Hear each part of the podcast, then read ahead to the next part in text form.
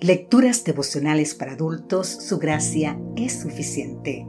Cortesía del Departamento de Comunicaciones de la Iglesia Adventista del Séptimo Día Gascue en Santo Domingo, capital de la República Dominicana. En la voz de Sarat Arias. Hoy, 24 de marzo, no hay medalla para ti. El libro de Romanos en el capítulo 14, versículo 12 nos dice de manera que cada uno de nosotros dará a Dios cuenta de sí. Cada ser humano es llamado a rendir cuentas delante del gran auditor, de acuerdo con las oportunidades recibidas y aprovechadas. Es verdad que es posible influenciar o ser influenciado, pero la decisión y el rendir cuentas es un asunto muy personal.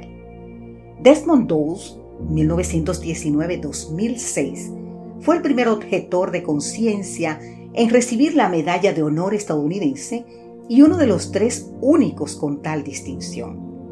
Dawes entró al servicio militar el primero de abril de 1942 en Lee, Virginia, Estados Unidos. Se negó a matar a un soldado enemigo o a portar armas debido a su fe adventista del séptimo día.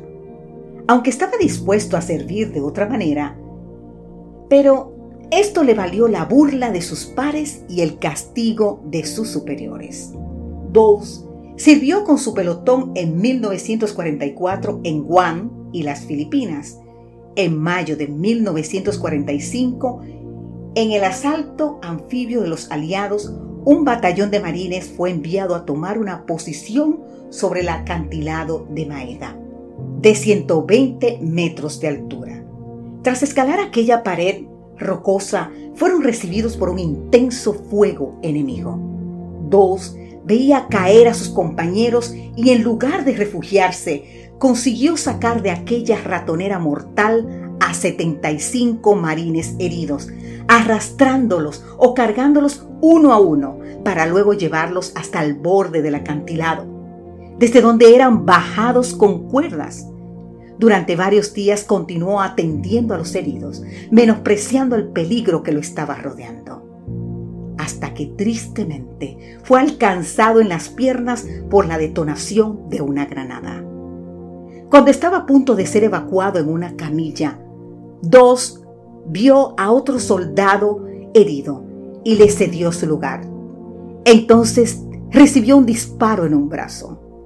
Sin poder ponerse en pie, y sin que nadie pudiese ayudarlo, tomó un fusil para estabilizar su brazo y fue arrastrándose hasta el hospital de campaña. Incluso para sus burladores, Dos se convirtió en símbolo de coraje y determinación. En el 1946 contrajo tuberculosis. Perdió un pulmón y cinco costillas. Por sobredosis de antibiótico quedó sordo en 1976 y se le consideró con discapacidad del 100%. Recuperó la audición después de recibir un simple implante en 1988. Dos, formó una familia a partir del 1942. Enviudó tiempo más tarde. Formó una nueva familia y falleció a los 87 años en su casa en Alabama. Se requieren muchos soldados para formar las filas de un ejército. Sin embargo, el éxito de este depende de la fidelidad de cada soldado. Ni el ambiente hostil ni sus limitaciones físicas fueron impedimento para que Dos viviera su fe con valor y fidelidad. ¿Por qué?